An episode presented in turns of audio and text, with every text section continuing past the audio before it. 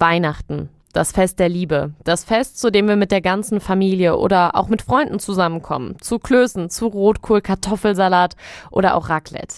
Wir hauen uns den Bauch voll, wir packen Geschenke aus, wir singen Lieder unterm Tannenbaum und schauen jedes Jahr vielleicht dieselben kitschigen Filme. Ja, und wir sind noch dankbarer, dass es uns doch eigentlich echt ganz gut geht. Aber nicht bei allen ist das so. Nicht jeder kann Weihnachten mit der ganzen Familie zu Hause im Wohnzimmer feiern. Und nicht jede kann sich freuen, gesund zu sein. Manche Menschen sind unheilbar krank, austherapiert. Sie wissen, das hier, das wird wohl mein letztes Weihnachten sein. So geht's auch Rosi. Aber ich hadere nicht damit und schon gar nicht mit den nächsten Tagen. Im Gegenteil. Welche Wahl hätte ich denn? Wo soll ich denn hin? In meiner Situation, wo es mir besser geht. So. Ne? Also nehme ich das doch dankbar an was ist und freue mich darauf, dass ich das erlebe. Rosi ist 76 Jahre alt und hat einen Hirntumor. Sie lebt seit September im Hospiz. 260 stationäre Hospize gibt es für Erwachsene in Deutschland. Mit im Schnitt 10 Betten. Und die sind oft ausgelastet, meist so zu 80 Prozent, sagt der Deutsche Hospiz- und Palliativverband. Wir sprechen also von ungefähr 2000 Menschen, die dieses Jahr Weihnachten in einem Hospiz verbringen. Ihr letztes Weihnachten. Wie feiert man da? Das schaue ich mir in dieser Folge an. Ich spreche mit den Menschen, die das letzte Fest im Hospiz zu einem ganz besonderen machen. Ich treffe eine Tochter, die ihrer Mutter dort wohl zum letzten Mal frohe Weihnachten wünschen wird. Und ich treffe Rosi. Und ich kann euch schon jetzt sagen, ich habe in meinem Leben selten einen Menschen getroffen, der mich so beeindruckt hat. Last Christmas. Wie fühlt sich das an? Als äh, hätte mir jemand den Boden unter den Füßen weggerissen. Das war dann wie so ein Schlag ins Gesicht, als einem aufgefallen ist, dass man diese Person jetzt nicht mehr wiedersehen wird. Meine Welt ist seitdem nicht mehr dieselbe, als hätte man in meinem Leben auf den Pausenknopf gedrückt. Als würde man selbst ein bisschen sterben.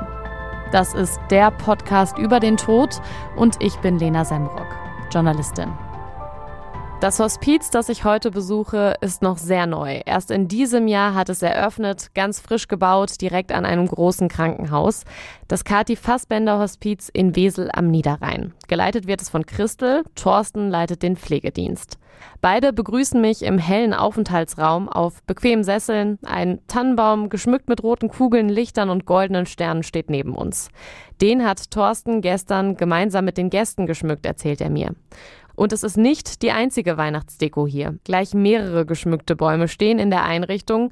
Eine Krippe auf dem Boden, auf dem Tisch ein Adventskranz, es leuchten drei LED-Kerzen. Es ist der 21. Dezember, noch drei Tage bis Heiligabend an einem Sonntag in diesem Jahr. Wir haben die Adventszeit eigentlich ganz schön mit unseren Gästen zusammen eingeläutet mit einem Adventsmarkt, wo auch Gäste tatsächlich noch hingekommen sind und sich das angeschaut haben. Da haben wir eben Sachen verkauft, die das Team gebastelt hat, gekocht hat, Eierlikör zum Beispiel, ähm, zubereitet hat und konnten eben dadurch 3000 Euro für das Hospiz sammeln. Dann hatten wir am dritten Adventssamstag einen Weihnachtsmarkt auf dem Campus und ich war da und es war total toll, dass sieben Gäste mit ihren Angehörigen da waren. Wir haben ähm, zusammen gelacht, gefeiert, gesungen ähm, getanzt auf ähm, griechischer Wein von Udo Jürgens. Sehr weihnachtlich. Auch wenn das nicht so weihnachtlich ist. Aber das Gefühl war halt weihnachtlich, was wir miteinander geteilt haben. Und Thema ist ja so ein bisschen, was macht Hospiz aus? Hier war eben eine Familie, wo eine Dame hier Gast ist. Und die Tochter war mit dem ähm, relativ kleinen Baby noch da von vier Monaten.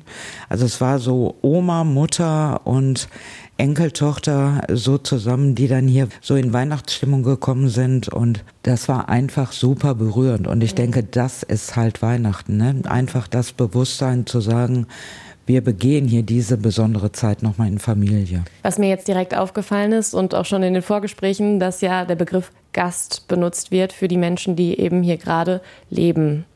Also nicht Bewohner, nicht Patienten, sondern Gast. Warum Gast? Was, was macht diesen Begriff so besonders? Äh, Gast kommt von Hospiz.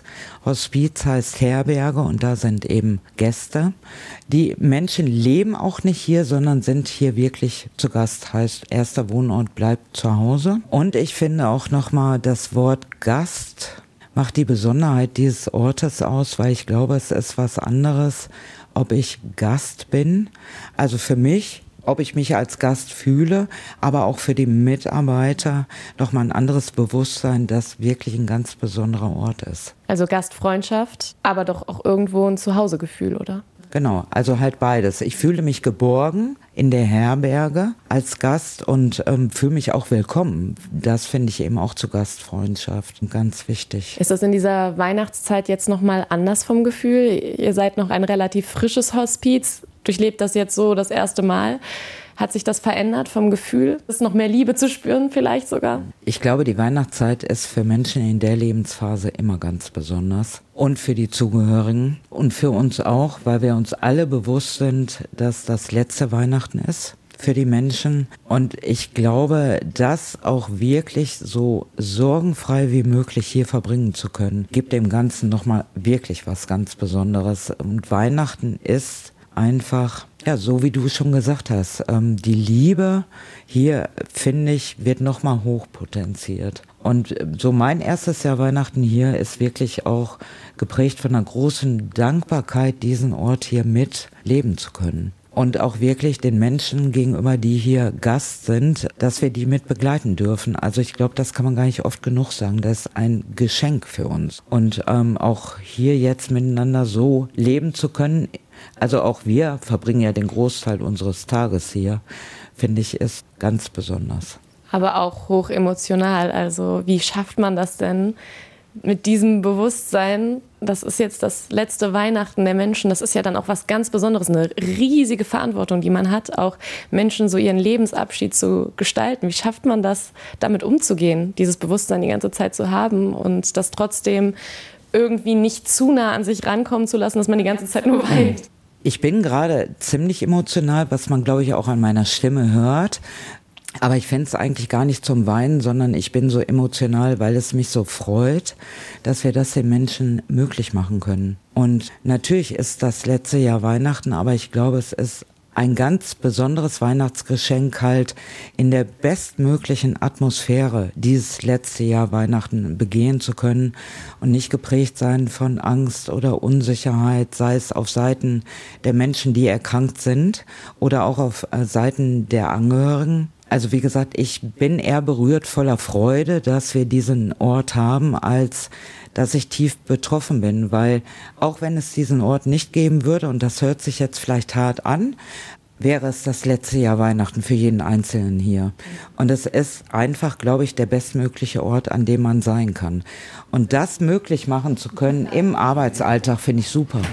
Was aber jetzt so um Weihnachten auch äh, zwischen Thorsten ähm, und mir nochmal so ganz klar geworden ist, ist, wie dankbar wir auch sind, tatsächlich ähm, alle Mitarbeiter gefunden zu haben, die hier perfekt hinpassen. Auch das ist ja nochmal so Weihnachten mhm. ganz besonders. Mhm. Wie sind denn die Feiertage hier gestaltet? Also wir sind ja jetzt schon kurz vor Heiligabend. Heiligabend, der erste und zweite Weihnachtstag. Wie läuft das ab? Ja, wir haben das ähm, große Glück, dass wir ähm, zusammenarbeiten, auch mit der Hospizinitiative, dass wir Unterstützung bekommen durch ehrenamtliche Menschen, die das Weihnachtsfest hier mitgestalten, ähm, aber eben auch durch unsere Hauswirtschaft. Das heißt, Heiligabend und ähm, Silvester gibt es ein Buffet abends für die Gäste und auch für die Zugehörigen.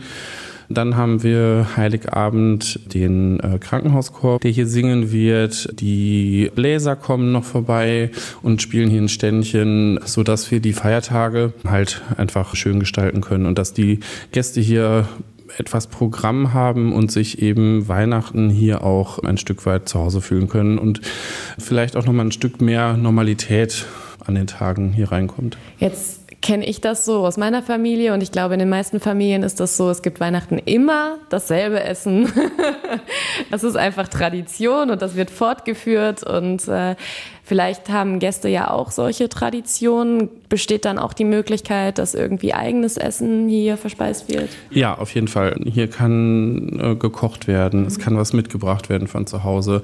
Das würden wir jetzt ähm, Heiligabend an den äh, Weihnachtsfeiertagen und Silvester auch mit den Gästen zusammen planen und dass man dann beispielsweise einen speziellen Nachtisch nochmal dazu macht. Wir müssen das sehr individuell planen, aber das macht uns eben in der palliativen Arbeit auch aus.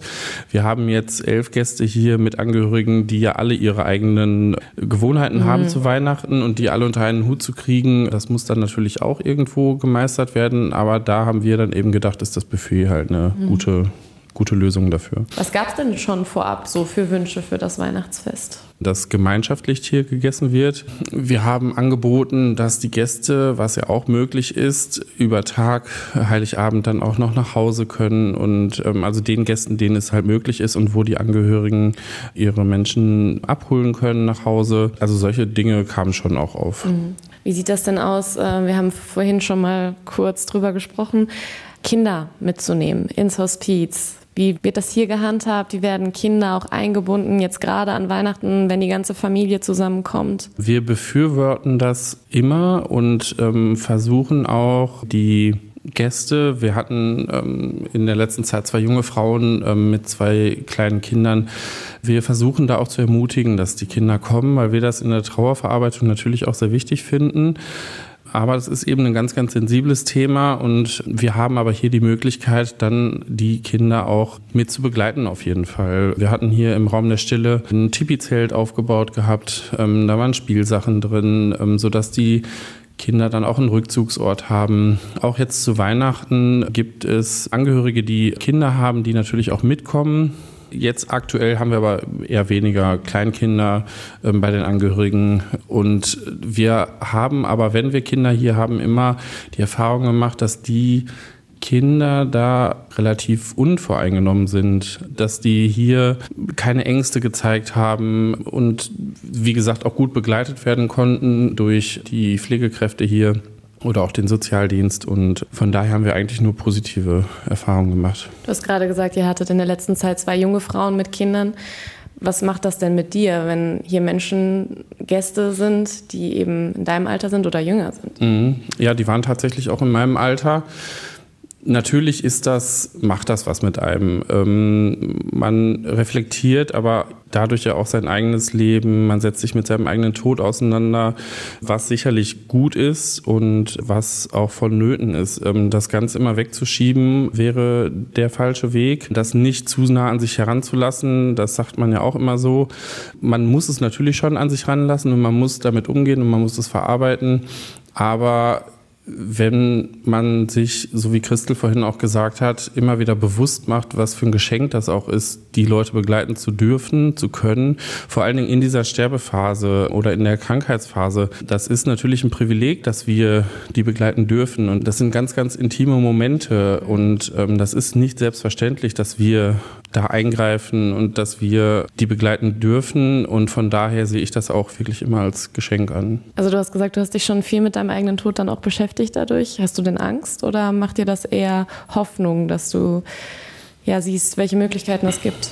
Ähm, Angst vor meinem Tod habe ich keinen. Da sind natürlich ganz viele Fragen, die auch nicht unbedingt beantwortet werden können. Und was verändert das für dein Leben? Ähm, man macht sich das Leben noch mal viel bewusster. Mhm. Auch die Weihnachtszeit jetzt hier wird, wird ganz anders wahrgenommen, als es vielleicht ohne meinen Beruf wäre. Ich glaube schon, dass ich Dinge nicht aufschiebe, dass ich äh, Dinge tue, wenn ich ähm, meine, ich habe Lust darauf oder ich, ich brauche Veränderungen und dann, dann tue ich das und schiebe Dinge nicht auf. Mhm. Das ist auch eine Äußerung, die viele immer treffen, wenn sie eben versterben, dass sie sagen, sie haben bereut, Dinge im Leben nicht getan zu haben mhm. und ähm, da lernt man schon raus. Mhm. Und hat sich auch die Perspektive dann auf Weihnachten so ein bisschen verändert, auf das eigene Weihnachten vielleicht auch? Ja, auch auf das eigene Weihnachten mit Sicherheit. Ich glaube, Weihnachten ist eben das eine, aber ich glaube, wir tun halt gut daran, jeden Tag einfach so zu genießen, als wäre es Weihnachten, weil das Leben ist halt ein Geschenk und ich glaube, wir lernen eben das, was Thorsten gerade auch gesagt hat, wir lernen hier zu schätzen, wie kostbar das Leben ist und dass eben keine Selbstverständlichkeit ist. Also eigentlich setzt man sich hier, glaube ich, dadurch, dass wir uns mit dem Tod auseinandersetzen, viel mehr damit auseinander, unser Leben sinnvoll und intensiv zu leben und zwar nicht nur an Weihnachten. Und ich glaube, auch darum geht es hier, zu sagen, gut, Weihnachten ist eine besondere Zeit für alle Menschen. Aber wenn wir schaffen, nächstes Jahr zu sagen, wir hatten 365 Tage ein Weihnachtsgefühl, nämlich Geborgenheit, Gastfreundschaft und liebevolle Umgebung, dann hätten wir unser Ziel erreicht. Das ist, glaube ich, nochmal ganz wichtig. Hattet ihr denn auch schon mal Fälle, also stelle ich mir jetzt super traurig vor, wenn dann eben niemand kommt, dass es keine Kontakte mehr gibt? Die hatten wir tatsächlich. Also einen Menschen, an den ich gerade denke, war einer unserer ersten Hospizgäste der keinen Besuch mehr bekommen hat nach dem Einzug oder nur noch sehr wenig, der tatsächlich die Scheidung eingereicht hat, während er hier war, weil er gesagt hat, das für ihn nicht mehr akzeptabel, aber der gleichzeitig auch gesagt hat, wie froh er ist, dass er bei uns ist, weil er sich dadurch eben nicht alleine gefühlt hat und sich eben auch unterstützt und gesehen gefühlt hat, weil ich glaube, das ist doch das, was wir uns zu Weihnachten zum Beispiel auch alle wünschen und auch an jedem anderen Tag. Wir möchten eben gesehen werden, auch wenn wir vielleicht für die Gesellschaft nicht mehr so funktionieren, wie man sich das früher vorgestellt hat. Ja, absolut. Aber was für eine krasse Geschichte, dass man dann im Sterben noch die Scheidung einreicht. Also einfach so als Akt des Abschlusses wahrscheinlich und sehr wichtig für den Menschen. Aber irgendwie denkt man so vom Außen im ersten Gedanken, das ist ja verrückt. Also ich fand es total traurig, ja. dass er an den Punkt gekommen ist, aber ich fand es auch total stimmig, weil der Mensch einfach gesagt hat, so möchte ich nicht gehen, ich mhm. möchte vorher klare Verhältnisse haben. Mhm aufgrund der Geschichte, die ich jetzt hier erlebt habe. Und von daher war es einfach logisch und auch nachvollziehbar. Total. Aber es war halt ähm, für den Menschen selber ähm, natürlich super traurig. Mhm. Also zu erleben, ich gehe jetzt ins Hospiz und mit Einzug verabschiedet sich quasi fast meine Familie. Das war schon echt ähm, eine wirklich krasse Nummer. Aber auf der anderen Seite denke ich eben auch, er hatte hier eben viele Menschen, die mit ihm mitgegangen sind, diesen Weg, und war eben nicht damit alleine, weil das ist ja das, was oft draußen passiert. Da habe ich keinen, mit dem ich darüber sprechen kann mhm. oder der mir hilft. Und das war eben auch jemand, der wurde unterstützt von unserer Sozialarbeiterin. Wir haben viele Gespräche geführt und ähm, er hatte auch ein ganz liebevolles Verhältnis zu einem Ehrenamtlichen, der mit ihm auch durch dick und dünn gegangen ist. Also ich glaube, selbst der Mensch hat nachher gesagt, es war ein Geschenk, nochmal so viel Unterstützung zu erfahren. Also so frei nach dem Motto, wenn die eine Türe sich schließt, tun sich ja oft ganz viele andere Türen auf. Ja, aber klare Verhältnisse oder auch eben dann der Wunsch nach Familie, ich glaube, dass das in der Weihnachtszeit dann auch vielleicht noch mal mehr aufkommt. Absolut. Man auch sieht, dass alle anderen irgendwie viel ja. Besuch bekommen oder die Frage ist halt immer, inwieweit wir nicht langsam, wir haben ja gerade diesen Menschen gesehen, der gekommen ist hm. zum Frühstück und da glaube ich, der hat uns einfach alle adoptiert, inklusive unseres Hundes. Also so das als ist dann Familie. Familie ja. Genau. Hm. Wie lange, wir haben jetzt über längere Zeiträume teilweise auch gesprochen, was waren so eure Erfahrungen jetzt in der Zeit, seit ihr geöffnet habt?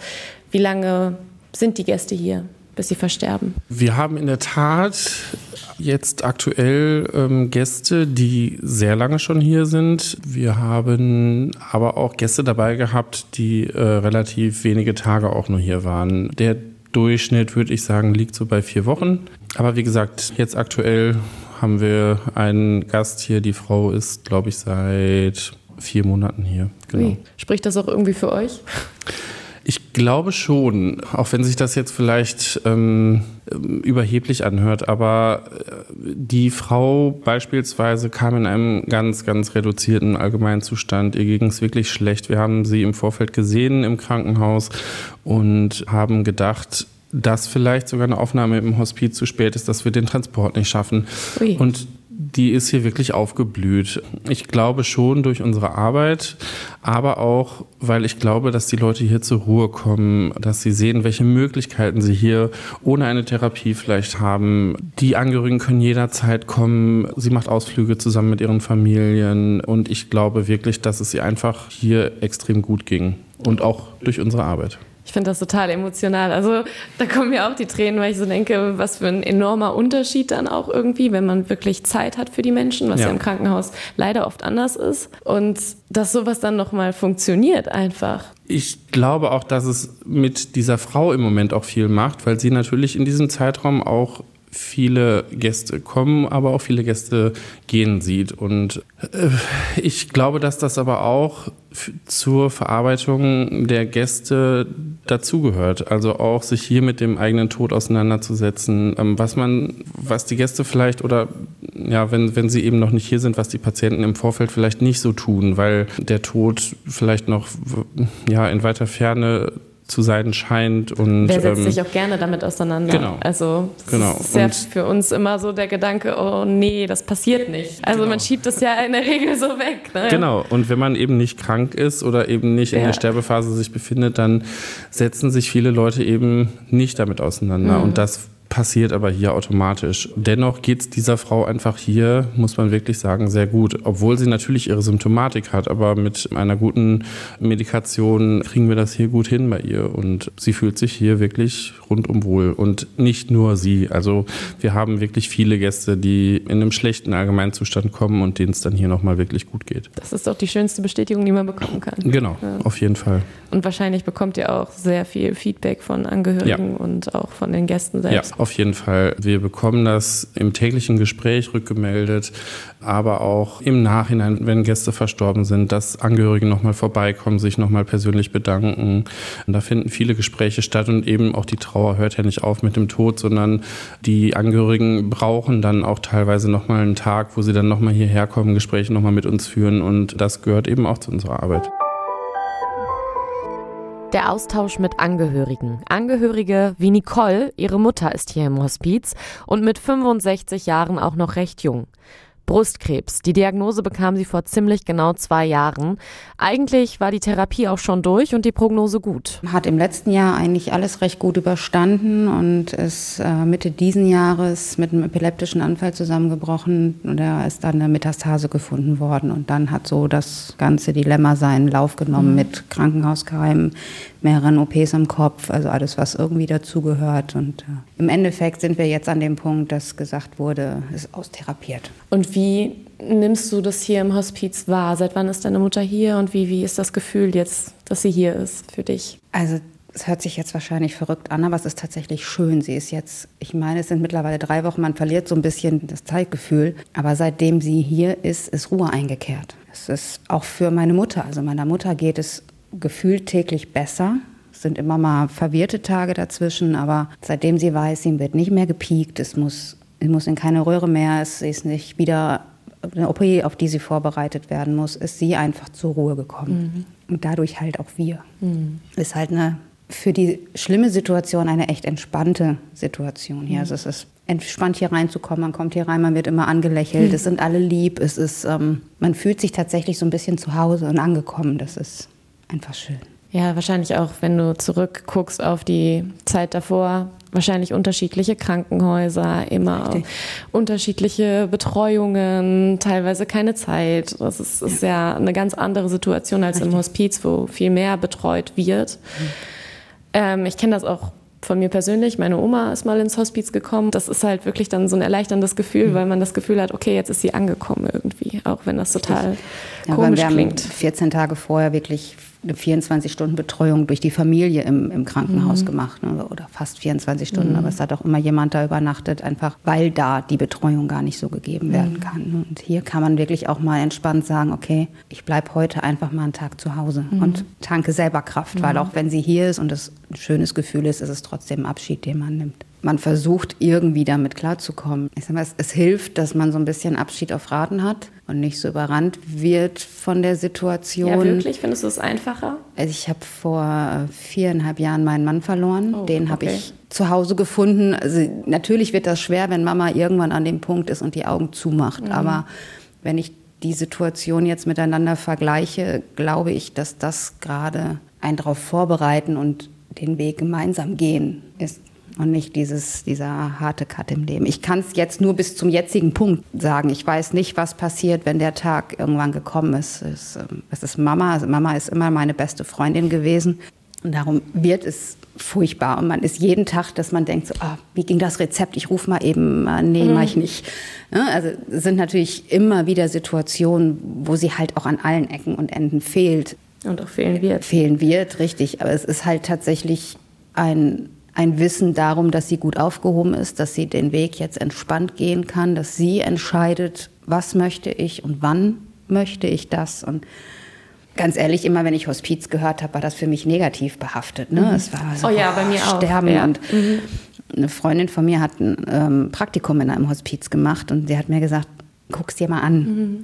Und das war der erste Tag, als wir hier reingekommen sind, war es schon ein anderes Gefühl. Und ich kann jetzt nur für mich sprechen, aber ich glaube, dass es dem Rest meiner Familie ähnlich geht. Es hilft. Es hilft einfach, sie hier zu wissen, sie gut aufgehoben zu wissen und sie nicht als Nummer in einem System irgendwo zu haben. Mhm das, was du beschreibst, ist ja auch einfach schon durch die Räumlichkeiten hier gegeben. Also es ist alles hell, es sind große Fensterfronten da, die Wände sind hell gestrichen, es ist schön dekoriert, auf die Weihnachtszeit wurde eingegangen, überall stehen hier Kerzen, Adventsgrenze. Es ist jetzt nicht so, wie man sich jetzt irgendwie Krankenhaus vorstellt, Richtig. steril. Richtig. Also ich glaube, das macht ja auch einfach was mit einem Bewusstsein auch. Die Zimmer mit der Terrasse davor, jetzt hat sie noch das Glück, sie liegt wirklich so ins Grüne raus mhm. ne, und guckt, als das Wetter etwas schöner war, mhm. sah es dann auch so richtig richtig schön herbstlich aus. Und als der Schnee war, hat sie sich über das Weiß gefreut. Es ist einfach was anderes, als in so einem sterilen Krankenhauszimmer zu liegen. Und halt die Menschen rundherum halt auch einfach mhm. anders. Und jetzt ist es eben das letzte Weihnachten mit Mama für Nicole. Und eigentlich sollte es ein ganz besonderes Fest werden. Auch das erste Weihnachten bei mir im eigenen Haus. Also es sollte das erste große Familienweihnachten bei uns werden. Und man bereitet es vor. Ich habe zwei Nichten, die sind fünf und acht. Also macht man das trotzdem. Der Weihnachtsbaum steht und ähm, das Christkind wird kommen. Es ist schwierig, darüber zu sprechen. Wir hatten auch mal gefragt, ob man sie eventuell holen kann, mhm. aber da ist uns abgeraten von, auch nachvollziehbar abgeraten von. Darum werden wir gucken, dass wir vorher alle mal einmal hier sind. So Heiligabend ja. kommt ihr dann her? Nee, also ich, ich komme tatsächlich am ersten Feiertag mhm. morgens, bevor ich dann in die Küche verschwinde, machen wir ein Weihnachtsfrühstück hier. Und mhm. dann, wir haben halt festgestellt, je mehr gleichzeitig bei ihr sind, desto schwerer wird es für sie, ne? mhm. den mhm. Fokus zu behalten und ähm, auch, auch irgendwie dabei zu bleiben. Danach geht es ja auch, wenn zu viele da waren, merkt man, dass es ihr schlechter mhm. geht als vorher. Darum Habt ihr euch das ein bisschen aufgeteilt? Ja. Ich kann mir halt auch gut vorstellen, dass, du hast gerade schon gesagt, euch ist allen dieses Jahr nicht nach Schenken an Weihnachten, aber dass sich auch ja eigene Wünsche ganz extrem verändern, wenn man in so einer Situation ist. Wenn du hast gerade gesagt, du hast deinen Mann schon verloren, also ich denke, das hat ja auch was mit dir gemacht, dass du das Leben ganz anders siehst und jetzt ja wahrscheinlich noch einmal, dass man, man wird genügsamer. Ja. Ja, ist mit deutlich weniger zufrieden. Mhm. Und denkt wahrscheinlich, Hauptsache, ich bin gesund. Mhm. Meine Nächsten sind gesund und sowas passiert nicht nochmal. Abschied nehmen müssen wir immer irgendwann. Es ist halt immer zu früh, mhm. aber durch, durch Krebs ist halt immer nochmal. Das ist bitter. Das ist eine der furchtbarsten Krankheiten, die es gibt, ja. Mhm, weil es die Menschen auch so schnell verändert. Und nicht nur die Krankheit, sondern auch die Therapie drumherum, mhm. ja. was mit dem Menschen macht. Inwiefern nimmt denn deine Mutter das alles noch wahr? Also kommt da Rückmeldung zu, keine Ahnung, Weihnachtsbaum, Dekoration hier und so weiter? Oder? Also sie, sie freut sich immer, wenn sie Bilder sieht. Mhm. Ich bin mir aber manchmal tatsächlich gar nicht sicher, wie weit sie versteht, was das alles heißt, mhm. weil das, das, Kurzzeitgedächtnis auch nicht so da ist. Jetzt, jetzt, hat sie heute wieder einen unglaublich hellen Tag, ähm, mhm. noch ähm, viel gelacht, aber also es, es kommt keine Rückmeldung, dass sie auch wie mal sagt, oh, ich wäre jetzt mal gern dabei oder so. Das ist, sie nimmt das hin, sie freut sich über Bilder, sie freut sich über alles, was irgendwie dazu erzählt wird. Mhm. Aber man spürt zumindest keine Wehmut. Mhm. Ich glaube, sie ist hier so angekommen und in ihrer Situation so angekommen, im Unterbewusstsein, dass also sie da im Moment echt entspannt zu sein scheint. Also du nimmst schon so eine Akzeptanz wahr. Nachdem der Palliativarzt da war, nach der Aufnahme, war das, als wenn eine Last von ihr abgefallen wäre. Mhm. Ne, ich muss nicht mehr kämpfen und ich darf jetzt einfach ich sein. Ja, und darf gehen, so schwierig das halt auch ist. Richtig. Und eine, die auch irgendwann hier im Hospiz gehen wird, ist Rosi. Rosi ist 76 Jahre alt. Ihre Diagnose lautet Hirntumor. Sie hat sie vor einem Jahr bekommen. Eine Weile war sie noch zu Hause betreut worden, bis es dann nicht mehr ging, auch aufgrund von einer teilweisen Lähmung. Im September kam sie dann ins Hospiz und ist damit schon knapp vier Monate hier, deutlich länger als der Durchschnitt. Ich fühle mich hier gut. Ich bin nicht der Mensch, der was wegdrückt. Mhm. Ich musste mich entscheiden, annehmen oder mich in die Ecke legen und sagen, so, das war's jetzt. Ja, du hast dich fürs Annehmen Ich habe entschieden. mich also fürs Annehmen entschieden. Und was, was hat die Diagnose mit dir gemacht in dem Moment? Hast du dann gedacht, ich muss jetzt noch das, das und das irgendwie abhaken? Ja, oder? das habe ich natürlich. Ich habe alles geregelt. Von der, vom Kaffee trinken bis zum Kleid, was angezogen wird. Das sind die Sachen, die für mich wichtig waren. Damit niemand für mich die Entscheidung treffen musste. Das war mir wichtig. Also du hast Ja. dich schon ganz konkret mit deiner Ja, Beerdigung, mit deinem ja, Tod alles, auseinandergesetzt. Alles. Das ist erledigt und damit habe ich keine Kopfschmerzen. Und die Familie auch nicht. Und wie geht deine Familie damit um? Sagt die, ja, das Ja. ist gut, dass du das gemacht Die kennen hast? mich oder? so, die kennen mich nicht anders, genau. Natürlich. Ja.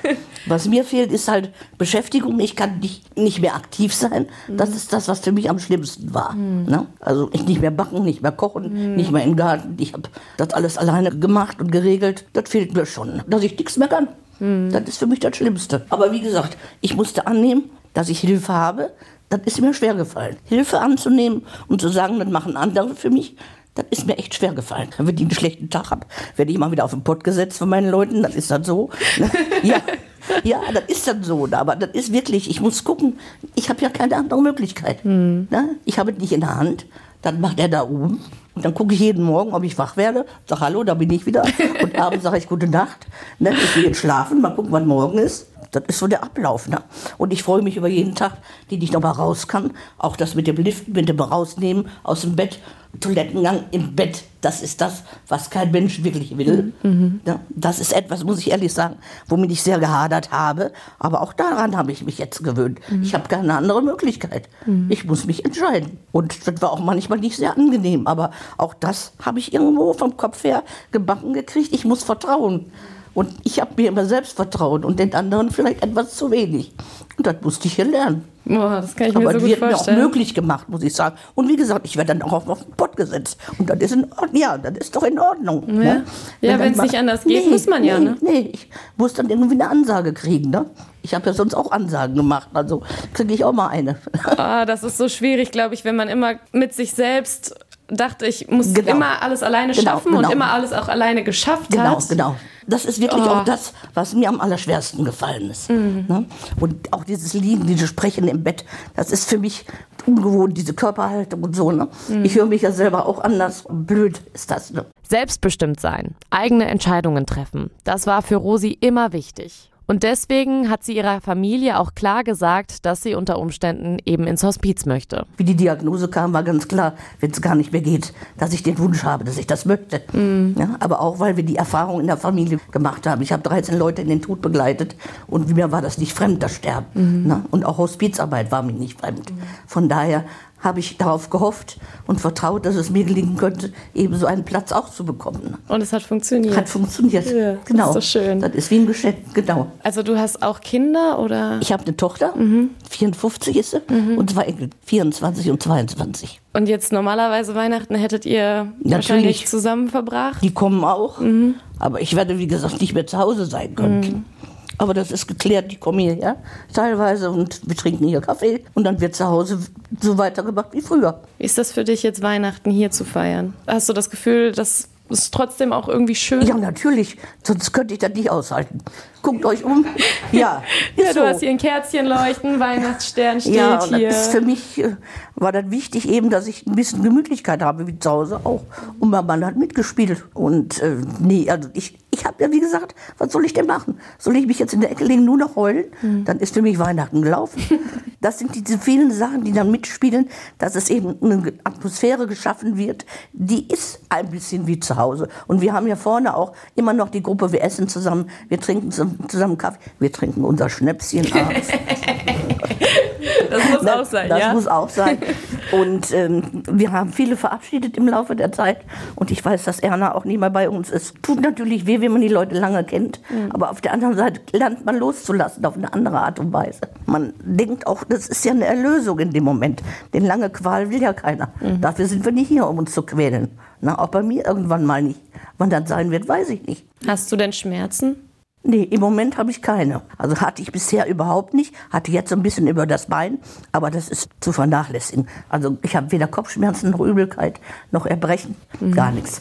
Das ist ein Phänomen für mich. Ich habe zwar die Lähmung auf der Seite, aber wie gesagt keinen Schmerz. Ja, das ist schön. Ja, das ist ein großes Geschenk, da glaubt ja auch immer keiner. Und die Leute, wenn die mit mir telefonieren, sagen die immer, die ist doch nicht krank. wenn, du, wenn du mit der sprichst, die ist doch nicht krank. Ne? Ja, aber wie gesagt, das eine schließt das andere ja nicht aus. Ne? Und wann das sein wird, wie hat die Frau gesagt, die nächsten 14 Tage geben sie den Löffel noch nicht ab. ja, das war so ein bisschen die Ansage, wie wir, wie wir gefragt haben. Ne? Habe ich Weihnachten noch? Ich wusste auch nicht, habe ich meinen Geburtstag im Sommer noch? Doch, hatte ich noch. Ne? Und den 80. von meinem Mann auch noch. Und dein Mann kommt auch oft Der her? kommt jeden Tag. Ja. Eigentlich jeden Tag. Schläft er auch mal hier? Nee, Oder? bisher noch nicht. War bisher nicht nötig, aber wenn das sein sollte, wird er das bestimmt tun. Hm. Er legt sich hier mal in den Sessel, macht Mittagsschlaf hier. Also wie zu Hause. wie zu Hause, genau. Ja. genau. Und noch geht das ein bisschen wie zu Hause. Ja, schön. Damit hadern, dass ich Weihnachten hier bin, bringt mir nichts. Da mache ich jetzt mit Leben mir nur selber schwer. Warum? Also hast du auch keine Angst vorm Sterben? Eigentlich nicht, nee. Ich hätte Angst, wenn ich Schmerzen kriegen würde und würde merken, das könnte nicht gelindert werden. Aber Angst vom Sterben, nee. Ich weiß es. Jeder von uns muss mal gehen. Und wann das sein wird, weiß kein Mensch. Und von daher muss ich einfach gucken. Und auch für unsere Kinder und für unsere Enkelkinder ähm, ist das natürlich nicht einfach. Wir hatten viele Trauerfälle noch innerhalb der Familie, innerhalb der letzten Wochen. Da ist man dankbar für jeden Tag eigentlich. Ne? Und warum will ich hadern und sagen, dann lege ich mich doch hin und warte, dass das zu Ende geht. Ja, wenn es mir richtig beschissen gehen würde, dann vielleicht. Ne? Aber so im Moment wäre, glaube ich, komisch, oder? Ich finde das sehr beeindruckend, wie positiv du bist. Ich habe ja nicht immer nur gute Tage. Aber ich habe ja, wie ich schon sagte, kaum eine andere Wahl. Entweder will ich mich in eine Depression tun, dann bin ich weg vom Fenster. Dann habe ich keine Lebensqualität mehr für die restliche Zeit. Oder ich nehme dann dankbar an, was ich alles habe. Und dann ist ein bisschen mehr. Ich habe ganz viel Zuwendung, ganz viel Zuspruch. Und wie gesagt, wenn das mal schwierig ist, kriege ich auch mal gesagt, was besser wäre, auch von meiner Seite. Und das finde ich vernünftig. Das ist für mich auch wichtig, dass ich so ein Feedback kriege, was ich falsch mache. Ne? Auch vom Denken her oder vom Handeln her. Ich kann nur so gut Hilfe bekommen, wenn ich selber den Kopf noch einigermaßen, mein Kopf ist noch einigermaßen klar. Ja, das merkt man auch. Ne? Das ist jetzt bei zu Hause. Ich weiß, unsere Nachbarkinder haben auch gefragt, kommt die Rosi gar nicht mehr nach Hause? Nee, haben die gesagt, die kommt nicht mehr. Ihr Zuhause ist jetzt da. Ja, jetzt ist das so. Aber ich habe gebraucht, wie ich begriffen habe, dass das so war. Aber ich hadere nicht damit. Und schon gar nicht mit den nächsten Tagen. Im Gegenteil. Welche Wahl hätte ich denn? Wo soll ich denn hin? In meiner Situation, wo es mir besser geht. Nirgendwo. Ja. Nirgendwo. So. Also nehme ich das doch dankbar an und freue mich darauf, dass ich das erlebe. Hast du denn Wünsche für das Weihnachtsfest jetzt hier? Das war das halbwegs gut, körperlich und freundlich und mit viel Spaß und Lachen. Wir haben ja zusammen gelacht, wir haben zusammen geweint, wir haben zusammen gesungen, zusammen getrunken. Das bleibt auch so, denke ich mal. Ja, ne? und ich, ich glaube, das ist ganz einfach, dass der Rest der Menschen, die jetzt noch leben, auch mit denen wir so zu tun haben, dass wir noch eine Zeit lang zusammen sein können. Ob das die Maria ist oder ob das die Ulla ist, mit 95 Jahren, die ist ja sowas von klasse. Ne? Also, die ist super. Also du hast ja auch noch ganz viele tolle Menschen Ja, kennengelernt. absolut. Absolut. Und das macht das, glaube ich, auch aus. Wenn man so isoliert wäre und sitzt nur noch im Bett und würde überhaupt nicht mehr den Kontakt nach außen suchen, da bin ich kein Mensch zu. Ich brauche nicht ständig Halligalli, aber diese zwischenmenschlichen Kontakte, die haben wir hier gut pflegen können. Mit den Leuten, die eine gute Zeit hier hatten. Oder die, auch die, die gegangen sind, ne? die wertvoll waren. Also das muss ich wirklich sagen. Wir haben immer schon gewartet. Wenn sie nicht da war, was macht denn Erna oder was macht Jula? Aber es ist dann nicht auch auf eine Weise traurig, dass diese Zeit dann so kurz ist? Könnte ich erst sagen, hinterher, weiß ich nicht. Im Moment, Im Moment kann ich das nicht. Nee, wir haben ja keine Möglichkeit, von uns aus Zeiten zu verlängern. Ne? Wir müssen die Tage so nehmen, wie sie sind. Und wenn ich jetzt sage, das ist aber traurig und das ist jetzt heute traurig, ich sage mal, auch blöd, dass ich zwei, drei Tage nicht aus dem Bett kam. Klar war das blöd. Aber ich habe versucht zu gucken, was geht und was geht nicht. Wenn nicht mehr geht, geht dann irgendwann nicht mehr. Dann, wenn ich mich aber in diese Trauer tue, dann brauche ich Medikamente für die Psyche. Und da will ich eigentlich noch nicht hin. Boah, Wahnsinn. Ich finde das so, so schön, wirklich. Ja, aber wie gesagt, das ist ja ne, so eine Ansage gewesen. Ich habe ja mal so eine Heulphase gehabt. Da habe ich zwei Stunden an einem Streifen. Und da ging es ja auch darum. Ja, man darf ja auch mal traurig sein. So, da habe ich auch gesagt, ich will zwei Stunden heulen, lass mich erstmal Ja. in Ruhe und dann gucken wir weiter. Und nach zwei Stunden war das gut. Ja, man ist ja vielleicht auch sauer und denkt sich, Ja, warum habe ich ja, das jetzt? Ja, natürlich, natürlich. Gerade am So- Anfang warst du das wahrscheinlich auch, oder? Ja, Sauer. und dazwischen. Eher, eher, wenn so Sachen passiert sind, Mhm. wo ich gemerkt habe, jetzt lassen die Kräfte nach. Es wird weniger. Und die Schwestern hatten ihre Probleme damit erstmal zu gucken, wie gehen sie jetzt damit um. Die mussten ja auch neu gucken, Mhm. ne? nicht nur ich. Und da muss ich ehrlich sagen, da habe ich immer wieder nur die Wahl zu sagen, ich lasse mich zudröhnen oder ich halte das aus. Ne? Und bisher ging das immer gut, dass ich das mit den Menschen, die hier sind, besprechen konnte, ob das Schwestern waren oder Pfleger oder die Familie oder die Leute, mit denen ich vorne sitze, die hier als Gast sind. Das hat immer funktioniert. Und da bin ich sehr dankbar, muss ich sagen. Aber wo die Kraft herkommt, keine Ahnung.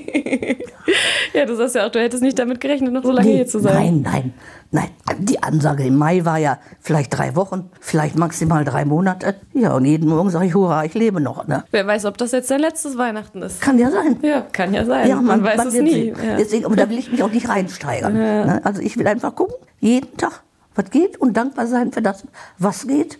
Und wenn mal irgendwas nicht mehr geht, dann muss ich wieder neu überlegen. Dann weiß ich, dass Menschen da sind, die mir zur Seite stehen und die mir auch durch diese Zeit helfen werden. Und wenn du jetzt so zurückguckst auf dein Leben, gibt es Dinge, wo du sagst, boah, das bereue ich? Oder? Nee, ich hatte ein gutes Leben. Ich hatte einen guten Ehemann. Ich habe eine gute Tochter. Wir haben eine riesen Familie. Gerade die Familie meines Mannes war sehr groß. Da war ich immer aufgehoben und ich bin fast 60 Jahre verheiratet. Und äh, von daher, nee. Wir haben unseren Job gemacht, den wir gerne gemacht haben. Wir hatten viel Glück im Leben. Also das ist auch was, was du sagst, so Liebe ist wichtig im Leben. Natürlich, absolut. Ohne Liebe geht gar nichts. Ohne Liebe geht gar nichts. Ich habe ja auch immer ein bisschen so geschrieben, für mich selber so ne, Gedichte geschrieben. Das war für mich immer ein Ventil und das finde ich wichtig für mich. Und die Liebe steht über allem. Das ist, sonst funktioniert das Leben nicht. Ne? Also für mich nicht. Du hättest jetzt keine großen Wünsche mehr, wo du denkst, hätten wir das mal damals noch nee, gemacht, nee, oder? Nee, wir kommen aus kleinen Verhältnissen und da, wo wir heute sind, dann hätten wir nie sein können unter Umständen. Bin auch nie neidisch gewesen oder, nee. Klar, würde man länger gesund bleiben. Das ist natürlich Ja. der Wunsch, den man hätte. Ne? Ja. Aber wie gesagt, 76, mein Mann ist 80. Viele sind so gar nicht so alt geworden. Und von daher Rosi weiß, dass sie sterben wird und deswegen hat sie alles vorbereitet. In ihrem Hospizzimmer hängt ein Holzbügel mit der Aufschrift So will ich gehen. Daran ihr Kleid für ihre Beerdigung. Das Kleid hängt hier im Schrank. Linke Seite, das. Oh, wie schön. Das ist das Kleid von der Das goldenen Hochzeit. Ach, echt von deiner goldenen Hochzeit. Ein rotes Kleid mit Pailletten und also du hast, hast da dein Kleid hängen, das Genau. möchtest du anziehen und Genau, jeder kommt, wie er will, nichts mit Schwarz oder so. Die Landfrauen werden Kaffee ausschenken Ja. und Kuchen backen und Plätzchen backen und bedienen. Und die Nachbarn auch. Mhm. Das ist alles geregelt. Mit der Pastorin ist alles geregelt. möchtest du, dass es eher so eine kleine Party nochmal auf dein Leben ist, als Das müssen die Leute entscheiden, was die daraus machen. so wie die das empfinden, wird keine Zwänge geben. Es werden vielleicht viele Leute, vielleicht kommen auch nur wenig Leute. Wie das Wetter ist, weiß man immer nicht.